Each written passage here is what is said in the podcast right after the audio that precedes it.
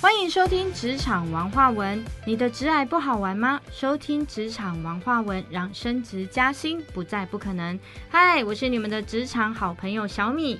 那我们今天呢，请到了一个花酒长日式餐酒馆的花花老板来跟我们分享一下，就是诶，餐饮业到底有没有什么辛酸苦楚，或者是有没有什么让人家觉得诶很开心的地方？这样，那我们来欢迎一下花花老板。嗨，大家好，我是花花。花花老板，我听说你这一间在安和路上已经有二十五年的历史了。嗯，对他生日刚过，十二月七号哦。对他是个射手座。哦，对，他是个射手座。嗯，那这二十五年间，就是你有没有历经一些什么变化，可以跟我们分享一下？哇，二十五年，呃，就是呃，基本上一个小姑娘都长成一个就是是轻轻熟女了嘛。对，花酒长的话呢，在这二十五年经历了有呃五次小改装，三次大改装，风格的各方面的变化。嗯，那那个其实其中有一点啊，我自己一直觉得蛮骄傲的一点就是。我们的同事们其实的就是留职率，就是说怎么讲，在职率，就是说怎么就是没有离职啦，没有离职的对哦，OK 的比例其实还是很高的。没有离职的蛮蛮高的。然后呢，就是比如说像我们有一个公关经理叫圆圆姐啊，圆，圆圆姐在花酒厂工作的时间大概有差不多二十到二十二年左右。对我都觉得我该帮她办退休的时候，我该怎么办？对呀、对，然后呢，再是我们店长在我们这边工作也差不多有七八年的时间，小安我们 bartender 有八九年的时间，嗯，所以其实我们是一个就是稳定性非常高的一家餐厅这样子。真的耶，以嗯餐饮业来说，因为餐饮业流动性很高，自己也是餐饮出身的。嗯，那我们在餐饮业里面，因为其实蛮常看到很多人来来去去这样，然后大家都会觉得哇，餐饮业就是一个劳力的活啊这样子，然后感觉做不长久。所以我想问一下花花老板是怎么让自己的员工可以在自己的那个餐厅待这么久啊？嗯，我想第一个是经营他们的一个归属感吧，是。因，为毕竟就是说，如果我们希望经营自己家餐厅啊、然后呢，客人进到店里面，觉得他得到一个温馨友善的对待是。的话呢，首先最重要的一个秘诀，应该会是希望你的同事可以很热情的把客人当做朋友。嗯，那如果说同事们要能够把客人很热情当朋友、当家人的话呢，那同事们之间应该要对这家店，嗯，就是说要有家的感觉，彼此是一个家人的感觉，互相照应的感觉，这样才能够呃就把这个 connection 做的比较密集，然后呢把这个气氛做的比较温馨自在一点。那也许我们不是一个非常的讲究。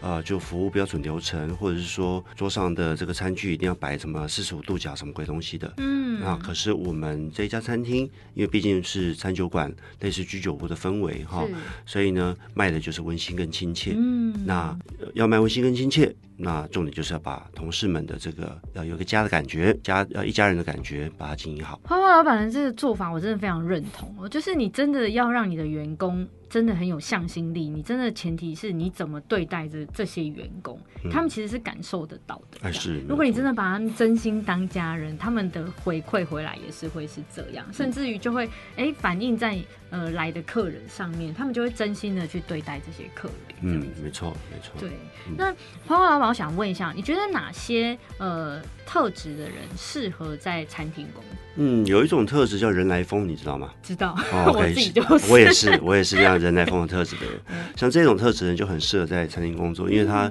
每一天都开开心心的上班。嗯，然后呢，看到有新朋友来，就特别的，就是开心开心。嗯对，嗯，就很想要一直为他服务，这样是是是，就是想跟他讲说这家店什么东西好吃，什么东西好喝。啊，我跟你讲，你不试一下这个东西就可惜了。懂懂懂，哎、真的很有热忱哦，需要有热忱。是的，必须要必须要，因为餐饮业不是一个，因为毕竟餐饮业是真的一个非常辛苦的行业，你没有点热情去燃烧它，嗯，你真的会做不下去的。真的，嗯这我还蛮同意。那除了热情之外，还有没有什么其他的特？嗯，是人来疯的特质，嗯，好客的态度，嗯，我觉得餐饮业可能要多一点点的，就是细心吧，嗯，细心哦，比如说就是观察入围的能力。嗯，哦，那这个部分的话呢，那个就是说，客人一个动作，你就跟猜测说，哦，OK，他呃就是他把头抬起来往后看，那他是不是要找人点菜？对，要不然就加水。对，哎、哦这个特质我真的觉得很棒，因为像我还蛮多次去餐厅吃饭的时候，我可能这样张头在那边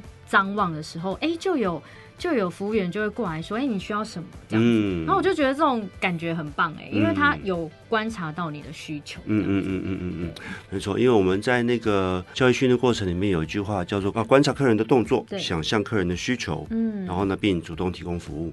哇，这是你们的那个教、呃那个呃教材里面的一部分，对。懂，很棒哎对，嗯对，这样的话呢，主动提供这个服务，客人就会觉得说，哦，OK，你有重视到我哦，嗯哦，OK OK，就是就是那个就是呃，我们有心电感应，你不用你不用，就是我不用跟你讲，你也知道我要什么这样子，对，这个客人就因此就开始就比较会有啊、归属感，觉得他在这家店不一样，对啊，他会对觉得他有一种被重视的感觉。没错没错没错没错，嗯。常常讲一件事情哦，就是说呢，那个呃，跟同事们常常在教育训练的时候聊天的时候就讲说，一家店 A 酒吧、B 酒吧都卖啤酒。是，那这两个啤酒，既然如果都同一个牌子的话呢，价格不会差太多。对，那为什么为你就是说，为什么你要选择去 A 酒吧而不去 B 酒吧呢？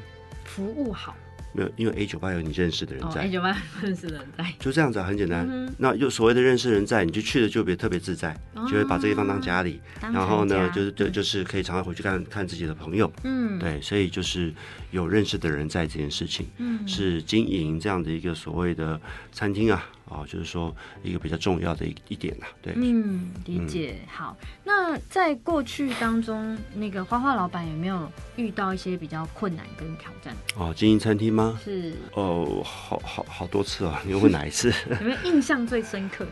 那你都怎么去解决这个困境？呃，印象最深刻啊，其实嗯坦白说，当然了，最近这一次就是所谓的 COVID nineteen 嘛，疫情哦，嗯疫情的关系禁止内用嘛，是，然后呢，禁止内用的时候呢，那时候一啊，就是说疫情一封城，然后呢，这个就是也不知道呢何年何月是个头嘛，是哦，那时候真的是蛮慌的。这应该算是那个人生的经验里面一个非常非常的一个就是重要的一个记忆，这一段应该算是吧。嗯。嗯，那那个就是说，在这样的一个经营的困难的时刻，那一个餐厅的经营者，然后呢，就是说，首先会思考的是几件事：第一，我口袋里面还有还有多少钱；嗯。第二，这个钱还可以烧多久。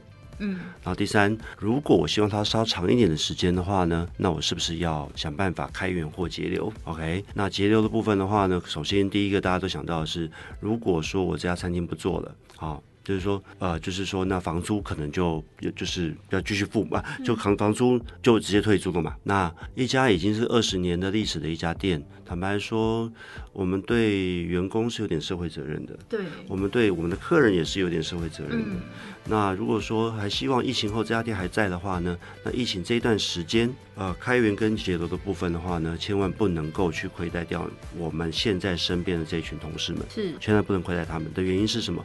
因为假设你现在把他们都之前的解散了，跟他们说再见了，疫情后，疫情不知道会，因为因为说实话，这个动作绝对是一个正确的动作。嗯。因为以餐厅老板来说，摸摸口袋的钱可能剩下几百万，嗯。然后呢，跟房东谈说降租、减租、不租，嗯跟员工讲说，我给你资遣费，我就至少只写到现在。嗯然后呢，因为疫情会三呃三个月或三年不知道，然后呢的情况底下，我不知道这个钱我还烧多久，嗯所以最正确的做法就是只写只当下嗯啊、假设大家要买股票的话，这叫停损，对这叫停损。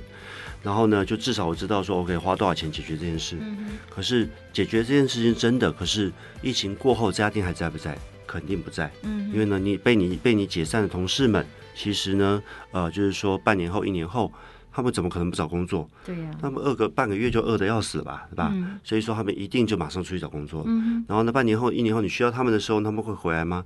你这样对他们，他们怎么会回来呢？嗯所以绝对不会再回来。所以当初的，就是说疫情最痛苦的，这这才是餐厅老板最痛苦的决定。那时候就是说，网络上有就是有有有一幅画，嗯哦，就是呢一个瘦瘦的，然后呢高高的一个人，他不断的在搬自己身上的一个砖头一个砖头出去嗯给员工。嗯那他就是说那个画那幅漫画在形容餐饮业的老板嗯在掏空自己，然后呢去养活每个员工。是在这是在形容不景气的情况底下的餐饮业。然后呢，那疫情下禁止内用餐饮业，应该是比刚刚那个搬砖头给搬自己身上的砖头的资源给员工的那个老板，还要再更惨的一个状态。嗯那我们当下哇，那一次就是 anyway 就决定说要把，就到底是这家店要或不要。如果不要的话呢，就停损现在；那如果要的话呢，同事们我们要怎么养？嗯啊，这件事情就变成是一个艰难的决定了。因为坦白说，人都自私的嘛，餐饮业老板一定是先想办法让自己活了之后呢，才能才能想办法活员工嘛，对吧？那呃，OK，所以在这个做这个决定的过程，其实呃非常难能够两全其美。嗯，对。所以开呃节流的方式的话呢，就是 OK，同事们如果愿意休无薪假就休无薪假。嗯，那如果说同事们那个就是说家里面需要用钱的话呢，就跟公司借。哇，我们公司开放无息贷款。老板真的对员工好好哦。我想说借钱给他们，我那时候还好而已，好不好？或就是说，而且我开放这个贷款啊，就是说呢，我们是用天数算的。嗯，你跟我借十天，嗯，你需需要还我五天就好。哇。你懂我意思吗？难怪你的十天的薪水给你，然后呢？可是你未来还我的时候，你只要还五天，上班五天就够了，不用还我十天。难怪你的员工可以做这么久。你你你看看得出来我现在为什么这么瘦了吗？就是啊，都肥到员工了是吗？瘦是有道理的，你以为？真的是对，大概这样子，所以同这样好佛心的。呃，因为这样子，所以才能够把呃，就是说疫情前、疫情后，我每一个同事都顺利的留下来，然后呢，让他们就是说，OK，就是在至少在疫情的时候跟我们一起度过了。是。那当然，因为禁止内容的关系，他们要领你的薪水，你还得找事情给他们做，对对吧？这跟开源有关。刚刚说是节流，现在说是开源。那我们要找的就是，就是那时候疫情期间，我们就是。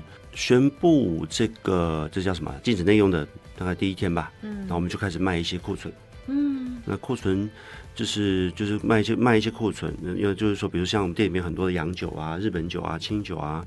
哦，就把成就是就是请朋友、亲朋好友们来看，他们喜欢把它带走，就是打个五折、六折这样子，对，呃，把至少把库存库存了，呃，库存变现金，对，这是第一个。嗯，呃，库存变现金之后呢，那再就是那食材怎么办？嗯，你总不能称斤称两卖人家嘛？对呀，那只能送。对，你能够把它变，呃，就是说只能送人家或者变现。是，对，所以呢，那时候呢，我们就是，呃，其实。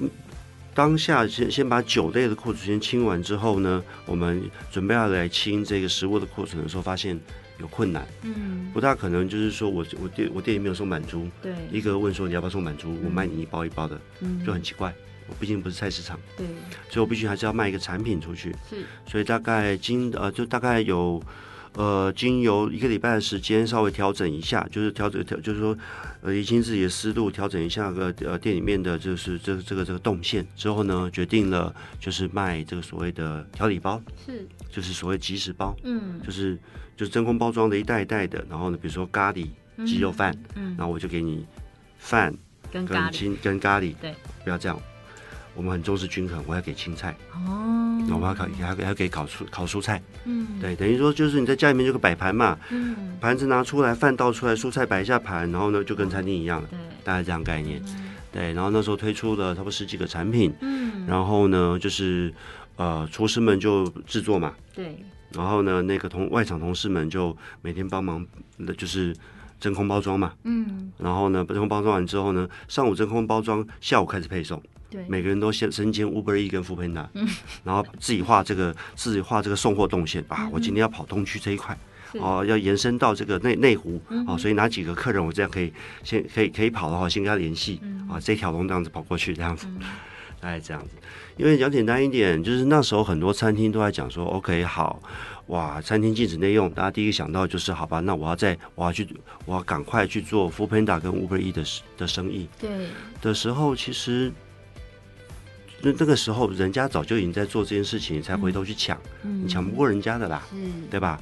所以说，倒不如就是就是必须要另辟蹊径，对，就是说呢，那个就是我宁愿把 Uber E 跟 f o o Panda 付给他们的运费这个成本，我回馈给我的外场同事，你们自己送，你们自己送，我给你薪水，我给你奖金，对吧？回馈给我外场同事，让你们送，然后呢，再是那个呃呃呃呃，把这个这个成本这个钱。